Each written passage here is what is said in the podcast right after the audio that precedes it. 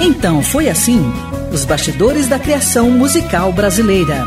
Um programa que desvenda a gênese de músicas que marcaram época e que revela sentimentos, emoções e situações vivenciadas pelos autores e compositores no momento da criação. Um programa repleto de informações e curiosidades sobre as relações de parcerias e os processos criativos musicais. Produção e apresentação: Rui Godinho. Beleza! É tudo isso e muito mais. Quero convidar você para 60 minutos de puro prazer. Isso porque é sempre um grande prazer falar sobre música brasileira e é sempre uma delícia estar na companhia de amigos. Então foi assim, um programa produzido pela Bravídeo em parceria com a Rádio Nacional de Brasília, retransmitido por dezenas de rádios por todo o Brasil, inclusive Educadora Fafit de Tararé, São Paulo, Ervália FM de Ervália, Minas Gerais, Estrela FM de Retirolândia, Bahia e mais esta rádio parceira que me faz chegar até você. Baseado na série de livros Então Foi Assim, Os Bastidores da Criação Musical Brasileira, volumes 1 e 2, de autoria de Rui Godinho, que sou eu, resultado de uma ampla pesquisa histórica realizada desde o ano de 1997. Esses livros estão disponíveis pelo e-mail, anote aí, livro@abravideo.org.br.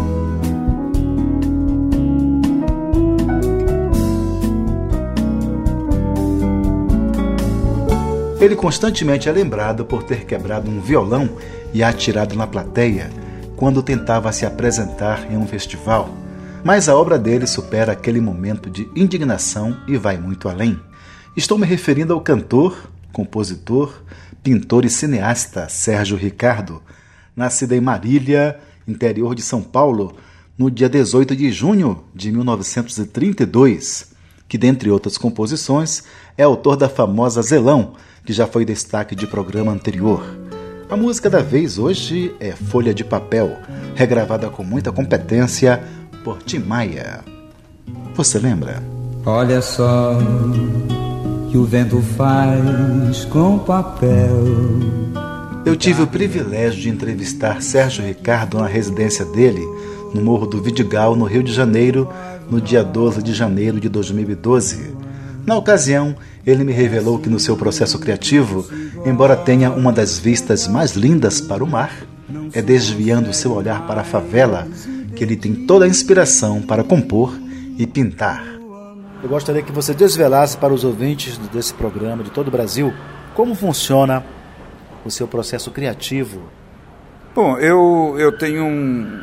Eu não sei se eu chamaria isso de defeito, porque, não, porque me dá até resultados, mas eu, para por mim mesmo, eu dentro de mim mesmo, sinto que, que há uma, uma certa violentação quando eu parto de uma coisa para outra, porque, como você sabe, eu faço várias, várias trabalho em várias frentes artísticas, né? tanto na pintura como no, no cinema, na, no rádio, como você viu, na, na, eh, em televisão já fui ator, faço cinema e música. Quer dizer, e ainda tem um livro de poemas aí, inédito, que deve estar saindo. De forma que essa, essa, essa pluralidade, ao invés de me, me, me fazer orgulhoso de mim mesmo por saber fazer todas essas coisas, me cria um conflito muito grande. Porque eu deixo de exercitar uma determinada coisa pra, para, para poder assimilar o, o conteúdo de todas essas outras coisas, que são muito abrangentes. Qualquer arte tem uma abrangência enorme e você, na verdade, tem que dedicar um certo grande tempo da sua vida para poder digerir todas as dificuldades, todas as, vencer todas as dificuldades e compor ou criar de uma forma livre. De qualquer maneira, alguma coisa dentro de mim parece que o meu HD tem vários departamentos e que eu consigo chegar a níveis bastante satisfatórios em cada uma dessas é, cada etapas dessa coisa. Como eu não tenho a preocupação de virar uma celebridade, nunca me passou isso pela cabeça, no, a não ser no começo da vida, que a gente quer ser quer ser isso, quer ser aquilo. Tá? Esses sonhos foram se acabando na própria ditadura, com isso foi se acabando. E eu passei a, a me concentrar na minha própria satisfação de, de, de, de, de compor, de criar. Né? Então eu só estou feliz quando estou em estado de criação, né? estado de, de letargia para a criação. Então acho isso uma, uma, uma das vantagens. O bom é que é, a pluralidade da, da, da, dos meus ofícios me impõe uma 24 horas de entrega total na criação, o que, me, o que me agrada muito. Isso é uma das coisas que mais. Eu não consigo ficar, eu não consigo estar em nenhuma situação que não esteja criando, mesmo até num papo. Até o papo, de repente, vira criativo. Essa coisa assim, de, de me preocupar muito com isso, porque. Não, aliás, nem me preocupo, porque já virou uma coisa natural. Então, eu sinto às vezes que estou até me excedendo, porque nem é hora de estar criando coisa nenhuma, é hora de um, de uma, de uma, de um, sei lá, de um divertimento, de, uma entre, de um entretenimento qualquer, e eu estou sempre metido a criar alguma coisa, inventando uma frase, pensando num tema musical, imaginando uma cena, é, é uma loucura. A minha cabeça realmente funciona, só funciona assim, quer dizer, o meu motor, é, é, o meu combustível é a arte. Né? Sérgio Ricardo, você é melodista e também letrista. Como é que funciona a sua relação com a melodia e a sua relação com a letra? Qual é que vem mais fácil? Qual, em qual você trava mais? Qual é que, que exige mais o raciocínio, mais a, a transpiração? Como é que funciona isso? Olha, é, é, é, muito variável. Porque tem hora que a música vem pronta, vem com letra e vem com música, tudo junto. Eu gosto muito quando acontece isso. É, em várias músicas minhas isso acontece. E de repente são irretocáveis. E há outras que vêm e que ficam martelando na sua cabeça que nunca ficam prontas. Eu tenho músicas que nunca prontei, que começaram e nunca, nunca se finalizaram. E, e, e, também essa coisa da letra e da música, às vezes eu, eu, eu, tenho muita facilidade de musicar poemas de outras, até de outras pessoas. E minhas também, letras minhas também. E tenho facilidade de colocar letra em música, como tenho feito já com vários parceiros agora, inclusive ultimamente com os garotos que, que têm feito umas composições lindas, tenho colocado letras para eles. E eu acho que. É, é tudo uma coisa mecânica, mas porque é, é ruim para você perguntar isso, por exemplo, é difícil de responder para um cara que só faça música, mas aquele que faz música e letra, geralmente ele tem esse processo. Outro dia estive conversando com o Chico, e ele também tem a mesma coisa, quer dizer, às vezes vem de um jeito, às vezes vem de outro. E a sua música, a sua obra no rádio? Bom, a minha obra no rádio, ela inicialmente foi muito tocada. Na época da Bossa Nova, meu trabalho tocou muito. Depois que surgiu a ditadura, a censura me proibiu de ser tocado no rádio. Quer dizer, eu fiquei proibido de ser reproduzido no rádio e nas televisões durante todo o tempo da ditadura, depois do AI-5. E ao acabar a ditadura, eu já não existia mais para o, o veículo de comunicação do rádio. Quer dizer, em, em pouquíssimos lugares se ouviam músicas minhas sendo tocadas, a não ser uma ou outra repetição na voz de outro cantor, que de repente é, tinha assim, um certo sucesso e tal, e começaram a cantar. Elis Regina, própria do Lobo gravou músicas minhas. quase todos os cantores brasileiros gravaram músicas minhas. Mas é, a música com eles até que andou tocando. Agora a minha voz desapareceu, de certa maneira, do, do, do, do éter. Uma música gravada inclusive pelo Tim Maia, que ficou tão bonita, Folha de Papel, composição sua, tem história? Não, também não tem. Isso aí né, saiu, do, saiu da imaginação mesmo, de um momento poético, lúdico, que eu resolvi. Porque quando bate a ideia, às vezes parece que a gente até vivenciou essa coisa. Não, não houve bem uma vivência, houve uma concepção de uma situação poética, romântica. e ao mesmo tempo filosófica. E eu aproveitei para soltar lá meu pensamento de uma forma ou de outra. Isso é importante que o público, nosso ouvinte, ele também fique sabendo que é, que a coisa não foi vivenciada, mas ela foi ali é, criada. Nem tudo, nem tudo é vivenciado, né? Muita coisa é criada mesmo. É por isso que a gente usa a imaginação para poder inventar, né?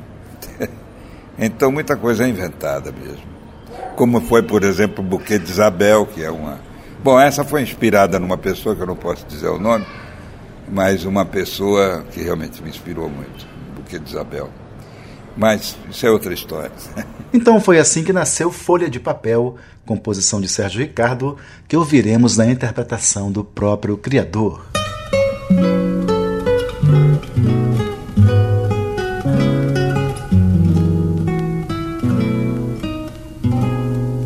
Olha só que o vento faz com papel e traga ele a notícia que for vai voar, voar. É assim quando se gosta de alguém, não se consegue mais impedir que o amor Faço o mesmo com o coração. Traga ele que razões trouxer. Nem o tempo sabe mais dizer quando é ontem, hoje ou amanhã. Olha só como a gente nem sabe onde está.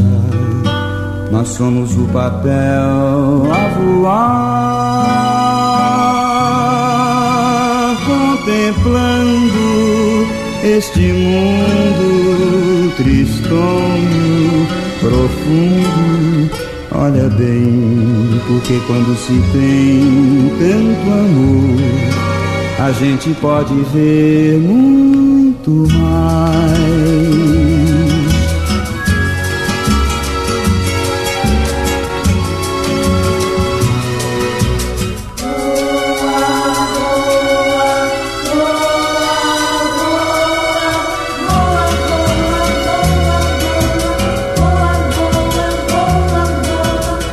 Só que o vento faz com papel e traga ele a notícia que for.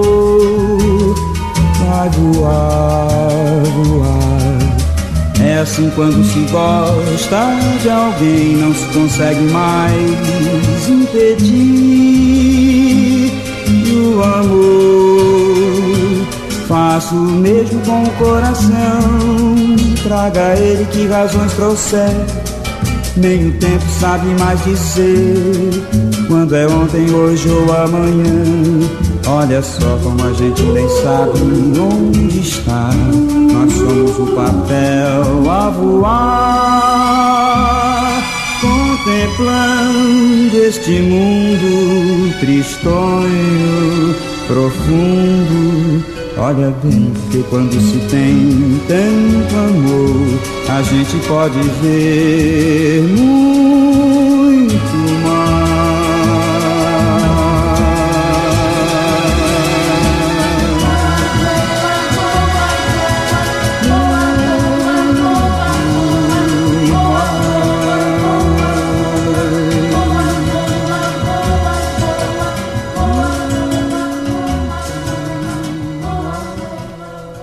Maravilha! Ouvimos Folha de Papel, composição e interpretação de Sérgio Ricardo. Sérgio Ricardo, agradeço muitíssimo a sua generosidade comigo. E agradeço muitíssimo, então, por estar aqui é, se desnudando, revelando o seu ah, lado eu criativo. É que, eu é que agradeço a você essa oportunidade, pelo menos, de me fazer abrir o coração numa tarde bonita como essa aqui no Vidigal e dizer umas coisas que eu nem sei se foram tanto verdades assim.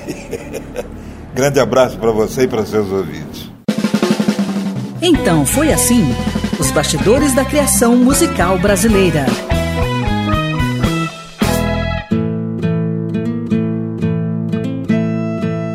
As ondas do rádio, o som que marca vidas. Nonato Luiz. O rádio é tudo, rapaz. Os, os, primeiros ensinamentos né, que eu recebi foi do rádio. Então o rádio chegava lá com uma força muito grande, que era o único veículo né, que a gente tinha para escutar músicas que chegavam da capital. Né? O rádio é uma escola né, que passa por músico, uma coisa muito bacana e muito, muito sincera. Né? Rádio, a sua melhor companhia.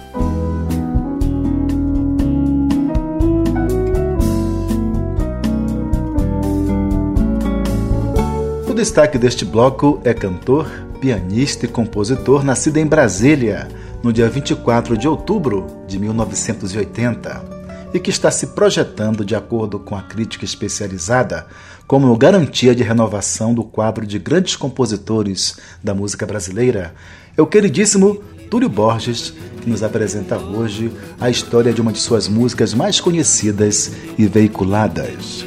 Trem. Você lembra? Deveria ter dito na hora quanto você vale. Quanto você pesa, tua pouca idade, teu peito pequeno para tanta vontade. Eu tive o privilégio de conversar com Túlio Borges na residência dele em Brasília, no dia 30 de agosto de 2011. Na ocasião, ele me contou a interessante história do surgimento de trem, mas antes disso, falou de seu processo criativo, da relação com seus parceiros e fez a sua apresentação.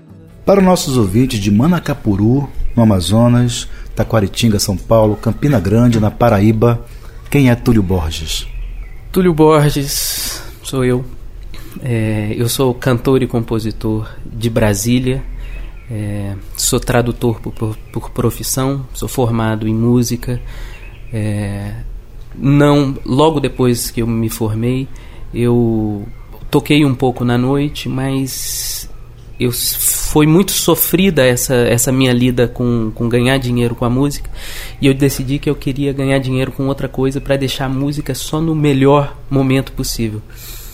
Dessa forma eu me afastei um pouco da música de apresentação até 2007 quando eu comecei a gravar meu primeiro disco e comecei a participar de festivais. É, Aí comecei a ganhar alguns festivais e tocar no Brasil inteiro. Em 2009 eu lanço meu primeiro disco, Eu Venho Vagando no Ar, e que me lançou de fato para a música, porque ele foi tão bem acolhido pela crítica, tanto em Brasília quanto em São Paulo, quanto fora, até fora do Brasil, que me fez querer tocar mais e me apresentar mais. E agora eu voltei. Agora eu acho que eu tô, tô na música de vez. Túlio Borges como funciona o seu processo criativo? Ultimamente eu tenho. Eu estou com vários parceiros, ilustres até.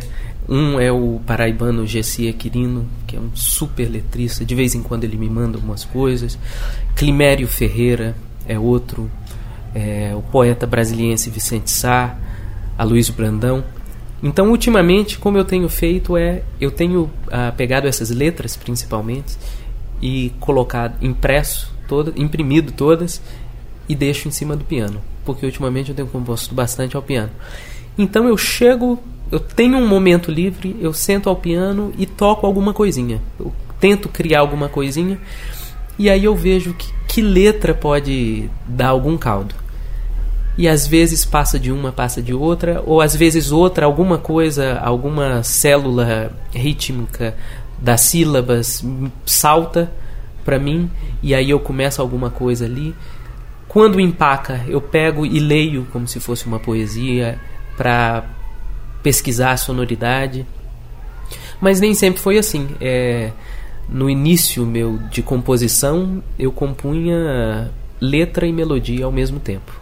Naquela tentativa e erro, numa vontade de dizer alguma coisa que eu ainda não sabia direito, e ali começando, fazendo, montando. Eu tenho uma. Nessa época é, que eu escrevia muito letra e melodia, eu tenho uma, um perfeccionismo com letra. Então eu começava a brincar com letra e fazer coisas e aliterações e, é, e, brincar com isso.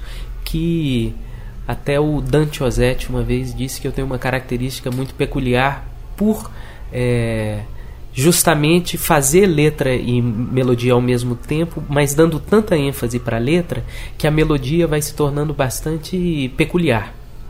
E fora outras vezes que eu me vem uma melodia, mas eu não tenho nada para dizer no momento, que eu guardo para depois para colocar letra, ou então eu mando para um, uns outros parceiros para ver se sai alguma coisa. Você precisa de um ambiente especial para compor? Você compõe na calma ou no caos? Diferente do Vila Lobos, eu acho que eu preciso da calma. É, o que não impede de, de ter casos, exceções, mas geralmente é em casa. E minha casa é sempre calma. Tô eu e o meu cachorrinho Dorival. É, eu sento ali no piano, ele senta no meu pé. E, e minha casa é muito calma. Então geralmente é na calma. É, mas houve vezes, eu morei em Londres um tempo, trabalhando num café. Eu lembro de compor fazendo sanduíche, fazendo café, assim na cabeça, mas essa é uma exceção. Túlio Borges, trem, tem história? Trem costumava se chamar trem fumarento. É, eu fazia faculdade na época e, e tinha uma menina linda, mais nova, franzininha de tudo, mas como era bonita, do cabelo grande, muito cabelo, eu ficava, sentava atrás dela, tirava foto dela. E um doce. E até que eu falei com ela assim: Poxa, não, não, não rola nada, não vai. Ela ficou até meio zangada. Túlio, você sabe que eu tenho um namorado, não vai zangar nada. Naquela zanga eu voltei para casa e fiz uma declaração zangada mesmo. Dizendo o que diz na letra mesmo.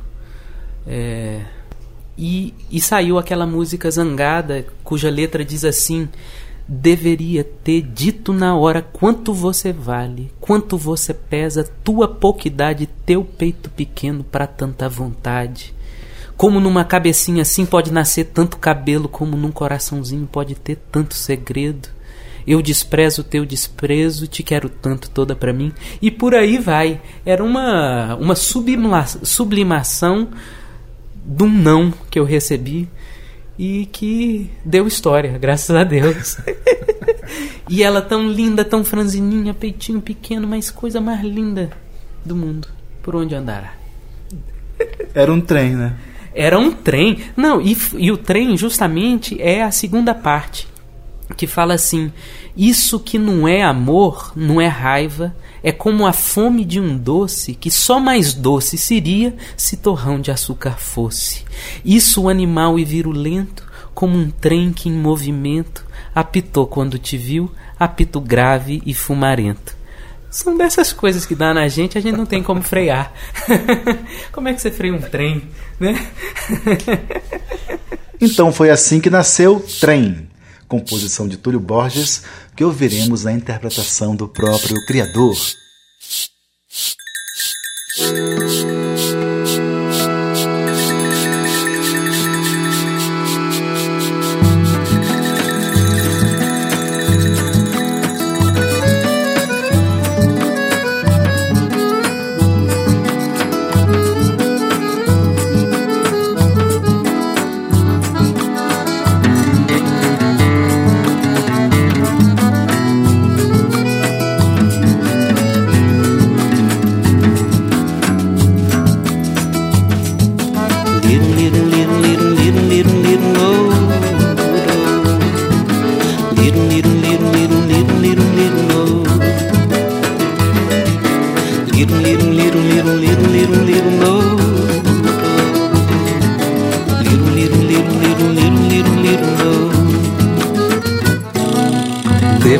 Deveria ter dito na hora quanto você vale.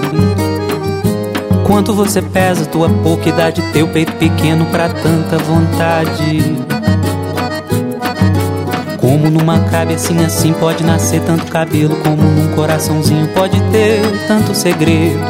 Eu desprezo teu desprezo, te quero tanto, toda pra mim. Isso que não é amor, não é raiva, é como a fome de um doce, que só mais doce seria se torrão de açúcar fosse. Isso animal e virulento, como um trem que em movimento apitou quando te vi, um apito grave fumarento. Little, little, little, little, little, little, little, oh. Liro, liro, liro, liro, liro, liro, liro, liro, liro, liro, liro, liro, liro, liro, liro, liro, liro. Deveria ter dito na hora quanto você vai. Quanto você pesa, tua pouca idade, teu peito pequeno pra tanta vontade. Numa cabecinha assim pode nascer tanto cabelo, como num coraçãozinho pode ter tanto segredo. Eu desprezo teu desprezo, te quero tanto, toda pra mim. Isso que não é amor, não é raiva. É como a fome de um doce que só mais doce seria se torrando de açúcar fosse. Isso animal e virulento, como um trem que em movimento apitou quando te vi, um apito grave e fumarento. Liru, liru, liru, liru, liru, liru,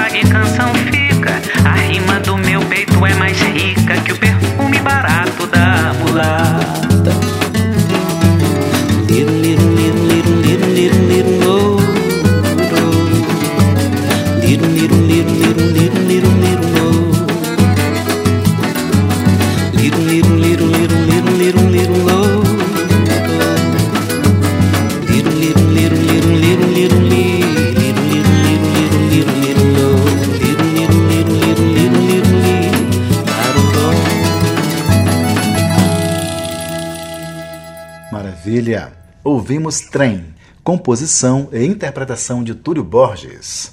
Esta faixa faz parte do CD Venho Vagando no Ar, lançado em 2010. Então foi assim: os bastidores da criação musical brasileira. No centro de um planalto vazio as ondas do rádio, o som que marca vidas. Oswaldo Montenegro. Eu me lembro de algumas cenas que me marcaram. Uma delas foi a primeira vez que eu ouvi os Beatles no rádio. Foi a primeira vez que eu senti que eu não tinha vontade de rever ou de reouvir aquela música. Eu tinha necessidade, foi uma coisa engraçada a música deles invadiu a cabeça da gente e era completamente impossível resistir. Então o rádio teve uma importância muito grande na minha vida como, como apreciador de música. Rádio, a sua melhor companhia. Então foi assim?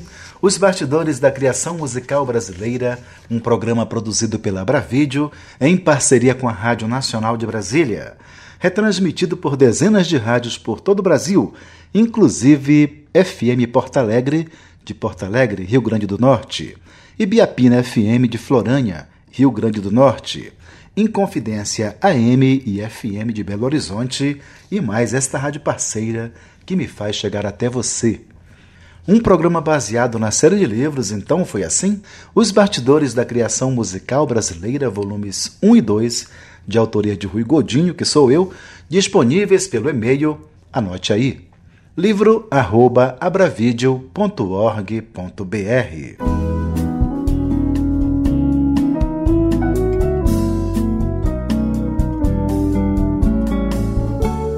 Baden-Powell foi um dos principais parceiros de Vinícius de Moraes, além de Tom Jobim, Carlos Lira e Toquinho, claro. Eles se conheceram no início de 1962. De acordo com Vinícius, foi na boate Arpege durante um show historicamente o primeiro de Tom Jobim.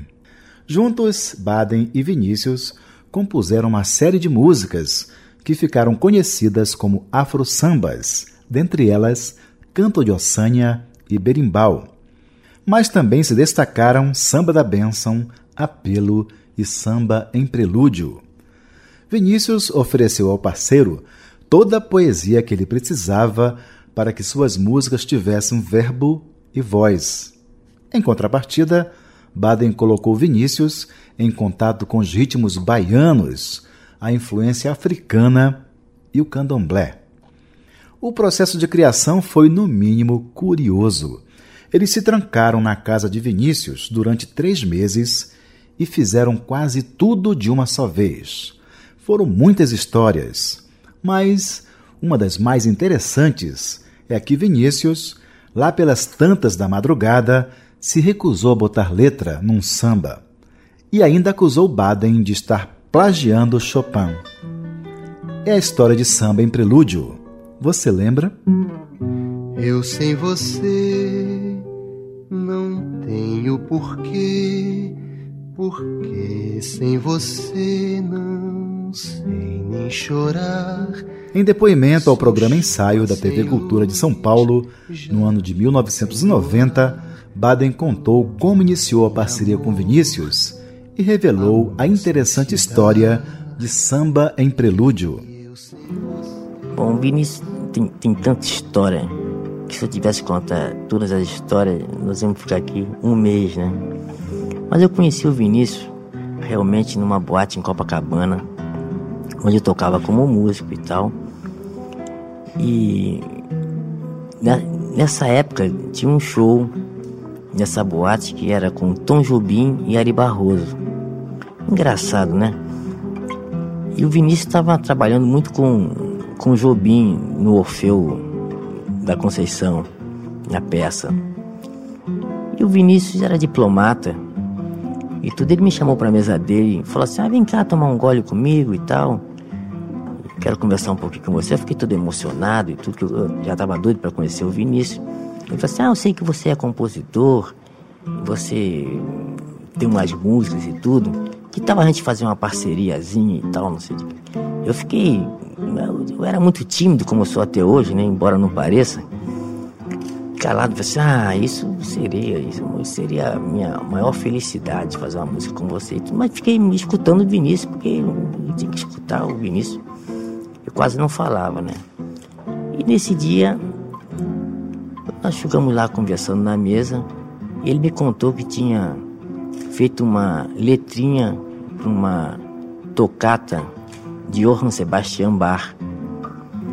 E tudo, ele falou assim, ah, eu sei que você estuda violão clássico, você conhece. Eu falei assim, ah, conhece a tocata 147 de Johann Sebastian Bach? Eu falei assim, pois é, eu pus uma letrinha. Eu tomei um susto assim, falei assim, que letrinha que ele deve ter posto? Né? Que o Vinícius falava tudo no diminutivo, né? Letrinha é, violãozinho, badinho e tudo, como ele me chamava. Aí ele falou assim: Pois é, eu pus uma letrinha e saiu uma marcha rancho formidável. Não entendi nada porque Johann Sebastian Bach é alemão. É da época de 1600 e não sei o que, quer dizer, eu acho que o Brasil estava acabando de, de, de engatear, né? E além disso, João Sebastião Bassa fazia música sacra, dedicada a Deus e tal. Eu falei assim, Vinícius, como é que foi essa história de essa música sacra? Ele virou para mim e falou assim: Você não sabe da maior? Eu descobri que Johann Sebastião Bach é o titio da marcha rancho brasileira, né? Aí eu dei uma olhadinha para a garrafa do Vinícius para ver as quantas que, que, que, que, já, que já iam então. E daí nós marcamos o um encontro primeiro encontro foi no Hotel Miramar, um barzinho que ele frequentava muito, e numa tarde nós fizemos duas canções. Canção de Ninar, que são quase desconhecidas, né? E Sonho de Amor e Paz. E depois eu, depois eu fui para casa do Vinícius para fazer uma letrinha para ele e tal, uma música para ele, para ele colocar as, as letras e tal. E acabou que nessa noite, meu filho, eu fiquei, acabei ficando quatro meses sem sair, né? E o Vinícius também não ia no Itamaraty, não. Ele mandava uma secretária e tal. E daí é que nasceu tudo, nasceu várias músicas e tudo, que eu posso até lembrar muitas delas aqui e tal. Eu cheguei muito entusiasmado na casa do Vinícius uma noite, e aí eu tinha feito o samba perudo, que ainda não tinha título, né? E tudo. Eu falei assim, ah, Vinícius, eu fiz um samba tão bonito, e que ele dá para ser uma cantora e para um cantor, para homem e mulher e tal sei o que, toca lá e tudo. A ideia que eu tinha mais ou menos era essa, né? Aí o Vinícius escutou, ficou empolgado, isso era umas 10 e meia, 11 horas da noite. Aí nós começamos a tomar um esquinho, bater aquele papo, como era de hábito e tudo. E vai papo, meia-noite, uma hora da manhã, nós conversamos de tudo, não sei de que tocava o samba, não sei. Lá para as quatro da manhã, quando estava na virada da terceira para a quarta garrafa, né? Nós já estávamos de pileque, né? E tal. Aí eu falei assim, Vinícius, e a letra, hein? Como é? Falei assim, olha, Vale, eu, eu, eu quero dizer uma coisa meio desagradável, mas como a gente essa coisa, deixa para amanhã, eu vou fazer. Eu falei, não, mas o que que houve? Falei, não, é um negócio agradável, eu não quero te falar, não. Falei, não, Vinícius, o que que é? Nós somos nós dois aqui, a garrafa de uísque, violão, eu e você, entre quatro paredes. Nós somos amigos, tudo bem. Pode desabafar, desabafa. Falei assim, não, não, não, não, não quero desabafar. Eu forcei muito. Eu assim, ele falou assim, olha, não sei o que que é. Eu tô achando que essa, eu, eu tô achando que essa música é plágio. Eu falei assim, plágio, Vinícius? Não pode, eu fiz essa música ainda entre ontem e hoje, ela saiu por inteiro. Geralmente a música quando sai por inteiro não tem plágio nenhum. Falei assim, não, isso é plágio. Plágio, eu tenho meu ouvido perfeito, isso está no ar. Eu falei assim, não, Vinícius, não é, não é, plágio não, é melhor você, eu acho que você bebeu um pouco e tal. E eu falei assim, não, não foi eu que bebi, não. Quem bebeu foi você, você fez a música de outro, você está pensando que você fez uma música sua? Esse negócio não. Vai ver que foi você. Aí me enrolou, né? Bom, aí eu fiquei também meio chateado e tudo. Falei, assim, mas plágio de quê? Falei, assim, é claro, Barney, isso aí é Chopin, puro. Você fez uma música de Chopin. Falei assim, não, Vinícius, não é Chopin, eu conheço os noturnos de Chopin, conheço os prelúdios de Chopin, não tem nada a ver. É Chopin, não é, não é. Ele falou assim, eu vou acordar minha mulher, que toca muito bem piano, e ela, o compositor dela predileto é o é, Chopin e tal. Eu falei assim, oh, Vinícius, não vai acordar sua mulher agora, seis horas da matina, a gente tá de pileque já, né, meio bêbado e tal. Café com leite, com uísque não vai combinar e tudo. Deixa a coitada dormir e tal. Não, ela é boa praça, você vai ver, não tem nada não. Bom, ele foi lá, acordou, fiquei muito sem graça e tudo. Ela sentou na sala, bom dia e tal. Escutou a música, escutou outra vez. Aí ela falou assim: Não, isso aí não tem nada de Chopin. Isso aí é, é uma música mesmo. É uma música romântica. Chopin também era romântico. Mas o Pileque já estava aquele negócio de implicar com tudo. É, o sapato desamarrado, assim, de cigarro ao contrário e tudo. Aí o Vinícius também implicou com ela também. Falei assim, ah, quer dizer que não é Chopin? Não, e tal. Assim, não, não é não. Tem certeza que não é Chopin? Ele assim, tenho. Aí ele não tinha saída, né? Aí ele disse o seguinte, assim, então Chopin esqueceu de fazer essa. Era o samba prelúdio que estava nascendo. Como é sabido, Vinícius de Moraes teve nove casamentos oficiais. A esposa que tirou Baden dessa saia justa foi Nelita.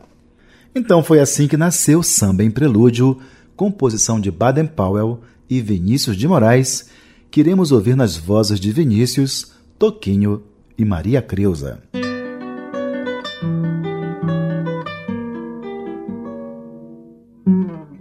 Eu sem você não tenho porquê, porque sem você não sei nem chorar. Sou chama sem luz, jardim sem luar, lua sem amor, amor sem se dar.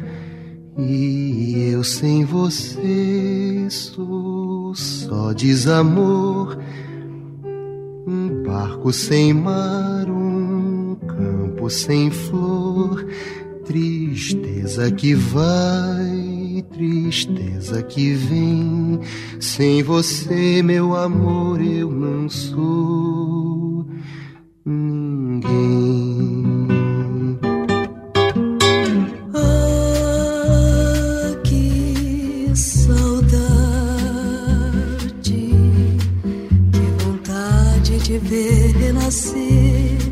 Nossa vida.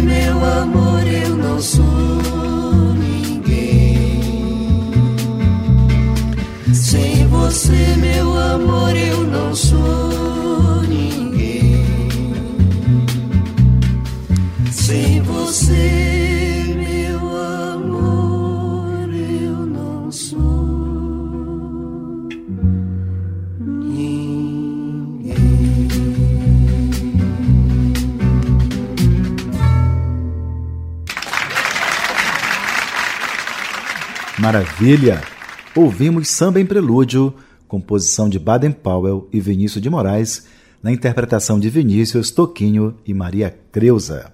Esta história, com todos os detalhes, vai estar presente com certeza no livro Então Foi Assim, Os Bastidores da Criação Musical Brasileira, volume 3, de autoria de Rui Godinho, em fase de preparação. Porém, outras 142 histórias estão presentes nos volumes 1 e 2, que podem ser encontrados pelo e-mail livro@abravideo.org.br. Então foi assim: os bastidores da criação musical brasileira. Eu falo de amor à vida, você de medo da morte. As ondas do rádio, o som que marca vidas. Paulinho Mosca. E o melhor, a rádio tem uma coisa muito interessante. Um CD você escolhe para colocar. A rádio ela te oferece sem você pedir. A rádio invade sem você escolher. É, e antes disso de ser uma atitude invasiva, né? É uma invasão maravilhosa, porque você é invadido pelo acaso da programação. Aquela canção pode encontrar você exatamente no mesmo ponto em que está sendo descrito a letra dela. Essa é a grande beleza do acaso da canção da rádio. Rádio, a sua melhor companhia. Tá ficando bom, mas vai ficar melhor. Tá ficando bom, mas vai ficar melhor. Isso eu posso garantir. Tá ficando bom, mas vai ficar melhor. Está na hora de matar mais uma curiosidade da música brasileira. A história da música Matriz e Filial, de Lúcio Cardim, uma das mais conhecidas desse compositor paulista, nascido em 7 de junho de 1932, na Santa Casa de Misericórdia de Santos, São Paulo. Matriz e Filial recebeu dezenas de regravações, mas ouviremos a do trio Yucatán. Você lembra? Quem sou eu para ter direitos exclusivos sobre ela? Se eu não posso sustentar os sonhos dela. E quem vai nos ajudar a desvendar esta história são os queridos amigos Hélio, Hércio e Lucas, do trio Yucatán. Vamos conversar primeiramente com o Hélio, que é o mais falador. Hélio, eu gostaria que você, antes de nos revelar a história de matriz e filial, nos contasse algumas curiosidades interessantes sobre Lúcio Cardim, que é o autor, já que vocês foram amigos dele. É verdade, Rui. O Ercio e eu tivemos o privilégio de conviver com o Lúcio Cardim, não apenas como músicos da noite em São Paulo, mas principalmente como amigos mesmo. O Lúcio passou a frequentar a nossa casa tanto em São Paulo nos anos 60, como também aqui no interior do estado, em Mujimirim e também em Mogi Guaçu. Hélio, você e o Hércio comentaram que Lúcio Cardim tinha uma particularidade. Podemos compartilhar com os ouvintes? Você sabe, Rui, que é normal na noite o consumo de bebida alcoólica tanto por parte dos frequentadores como também por alguns músicos, né? É verdade. Então, Rui, só que o Lúcio era totalmente abstêmio, não bebia nada de álcool, mas em compensação a sua bebida predileta era café. Que interessante. Os donos das boates, quando contratavam o Lúcio, já providenciavam sempre o cafezinho que ele ia tomando entre uma música e outra. Hélio, o Lúcio Cardim tinha uma grande semelhança com o Lupicínio Rodrigues, não é mesmo? É verdade. Tanto é que quando o Jamelão gravou Matriz e Filial, a grande maioria das pessoas pensou que era do Lupicínio Rodrigues. Beleza, Hélio. De certa feita, perguntaram ao Lupicínio por que, sendo ele e o Lúcio tão parecidos musicalmente e também nas suas poesias, nunca chegaram a compor juntos. E o Lupe então respondeu: Ele não é de pedir, eu não sou de oferecer. Mas também, se eles tivessem sido parceiros, seria dor de cotovelo em dobro. Além de Matriz e Filial, o Lúcio Cardim teve diversas músicas de autoria dele gravadas, não é, Hélio? O Lúcio teve um total de 150 composições gravadas por grandes atos da, astros da música popular brasileira, como por exemplo a Ângela Maria, o Nelson Gonçalves, Calbi Peixoto, Wilson Miranda, Leila Silva, Silva, Edith Veiga, entre tantos, e o seu mais conhecido intérprete, o Jamelão. Jamelão gravou várias músicas, né? Sim, Rui. No seu mais conhecido LP, intitulado Folha Morta, Jamelão gravou nada mais nada menos do que cinco músicas do Lúcio Cardim. Beleza. Em 1959, o Lúcio já tinha algumas de suas composições gravadas e isso vem confirmar que ele já era muito conhecido, principalmente em São Paulo. Outro detalhe interessante da vida do Lúcio foi que ele, durante alguns anos, morou no Chile a convite de seu grande amigo, o cantor Roberto Ianês, que gravou do Lúcio Cardim o bolero em espanhol Quita-me la vida, que em português quer dizer Tira minha vida. Gostaria de contar que o Lúcio Cardim, o Roberto Ianês e o irmão do Ianês formaram durante muito tempo um trio vocal que se chamava Los Cantorales, em homenagem ao grande amigo de ambos, Roberto Cantoral, autor dos dois maiores sucessos reconhecidos no mundo inteiro, La Barca e El Reloj. Dois clássicos do cancioneiro internacional. Deixa eu acionar agora o Lucas, que é a terceira voz do trio Yucatán. Lucas, você também conviveu com Lúcio Cardim? Eu não tive o prazer de conhecer o Lúcio Cardim pessoalmente, mas como todo cantor que se preza, cantando principalmente em bandas de baile, eu tinha por obrigação conhecer músicas do Lúcio. E uma delas, que me marcou muito, chama-se Etador de Cotovelo, de autoria do Lúcio Cardim e do Luiz Felipe, outro grande boêmio da noite. Conhecidíssima com certeza, Lucas. Hélio, Etador de Cotovelo é outra música da safra de Cardim que ficou conhecida como um hino da boemia, além de matriz e filial. É isso mesmo. A música mais conhecida do Lúcio Cardim é matriz e filial e não matriz ou filial, como dizem alguns. Isso até hoje. O nome correto é mesmo matriz e filial. Isso é muito importante de ser observado. Acontece, Rui, na composição poética, ou seja, na letra da música, o autor sintetiza e fica bastante claro que o tratamento da palavra filial, no caso, refere-se ao homem e não à mulher. Filial é um adjetivo que pode ser usado tanto para o masculino quanto para o feminino. Subentende-se com isto, Rui, que o homem traído, dialogando com o seu interlocutor, conta-lhe das coisas que ela, a sua mulher, lhe dizia, chamando-o de filial e outros adjetivos mais, desprezando-o e chamando-o de pobre sem condições de sustentar os seus sonhos. Nos dois últimos versos, o Lúcio deixa bem claro essa posição. Afinal, se amar demais passou a ser o meu defeito. É bem possível que eu não tenha mais direito de ser uma atriz por ter somente amor para dar. Afinal, o que ela pensa conseguir me desprezando, se a sua sina sempre foi voltar chorando, arrependida, me pedindo para ficar. É verdade. Em outros versos, também mudaram o tratamento que o Lúcio Cardim pretendeu dar à história verdadeira de matriz e filial. Mas vamos deixar como está, né? Hélio, você se refere à história verdadeira. Conte-nos tudo e não nos esconda nada. É verdade. O Lúcio retrata no Matriz e Filial a verdadeira história de um médico muito conhecido na noite e um inveterado boêmio. Esse médico tem nome e CPF? Olha, Rui, até que tem sim, mas gostaria que você me perdoasse, pois prefiro não declinar o seu nome por uma questão de respeito à pessoa, principalmente porque ele não mais se encontra entre nós. Mas posso afirmar que uma das curiosidades ou manias do Lúcio Cardim era que ele chegou a dar parcerias a algumas pessoas da boemia e muito ricas que frequentavam a noite em muitas de suas músicas mais famosas, com exceção de matriz e filial. Todo esse pessoal e esse médico frequentavam uma boate que o Lúcio tinha na rua Rego Freitas, na Boca do Luxo, em São Paulo. Todos eram muito amigos do Lúcio e esse médico, além de amigo e fã, fez do Lúcio Cardinho seu confidente, para quem chorava e contava suas mágoas.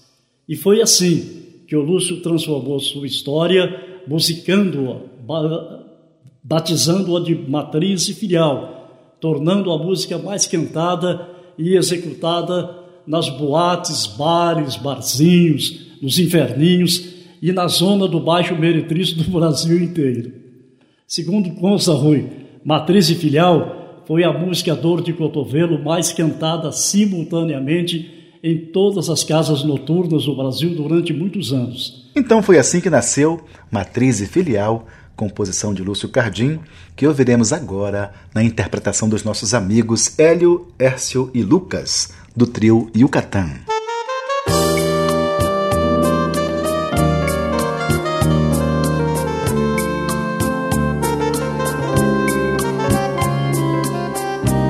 Quem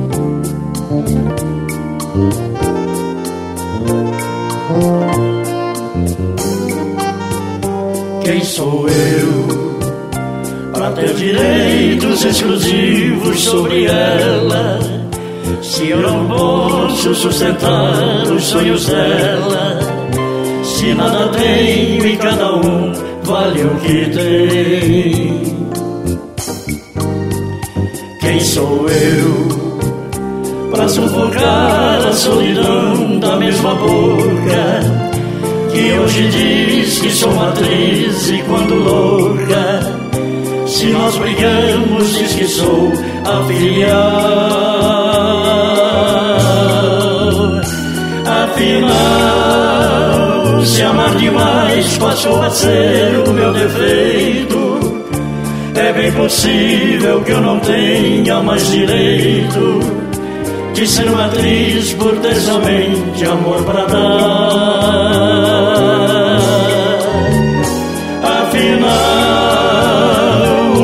Pensa conseguir me desprezando? Se a sua sina sempre foi voltar chorando, arrependida me pedindo pra ficar.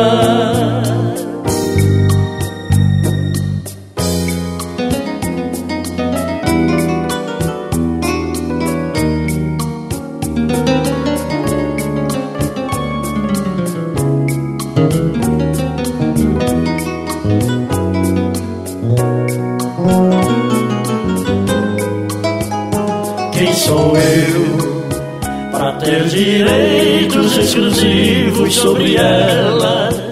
Se eu não posso sustentar os sonhos dela, se nada tenho e cada um vale o que tem.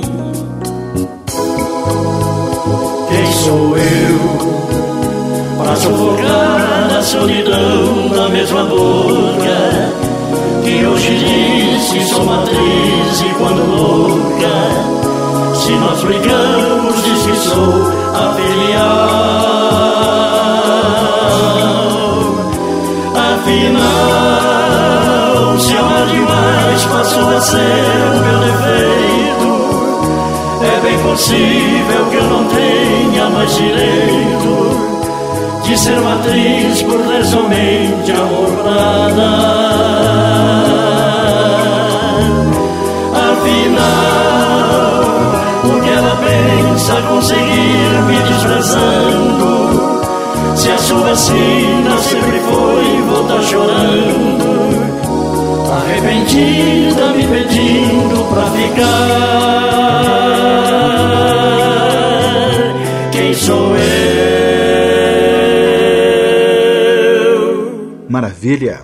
Ouvimos Matriz e Filial, composição de Lúcio Cardim, na interpretação do trio Yucatán, a quem eu agradeço de coração por mais esta participação no programa.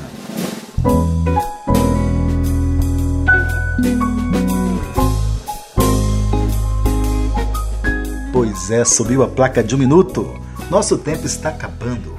Hoje ficamos por aqui, mas eu quero confirmar desde já um novo e prazeroso encontro para a próxima semana neste mesmo horário. Aproveite e convide os amigos para este momento de prazer radiofônico.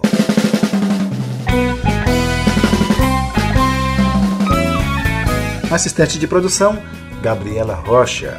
Consultoria para mídias digitais e redes sociais, Ariane Sanches. Sonoplastia Reinaldo Santos. Trilha sonora Hino ao Músico, uma composição de Chocolate Chico Anísio, interpretado por José Cabreira, teclados e arranjos. Roberto Salles na guitarra, Oswaldo Amorim no contrabaixo e Leander Mota na bateria. Para críticas e sugestões, o e-mail é programa@abravideo.org.br. Acompanhe a gente também no Facebook, facebook.com/barra programa então foi assim. Um aviso importante: todos os nossos programas estão disponíveis no site www.abravideo.org.br. Agradeço pelo carinho e pela atenção. Um abraço de luz. Até lá.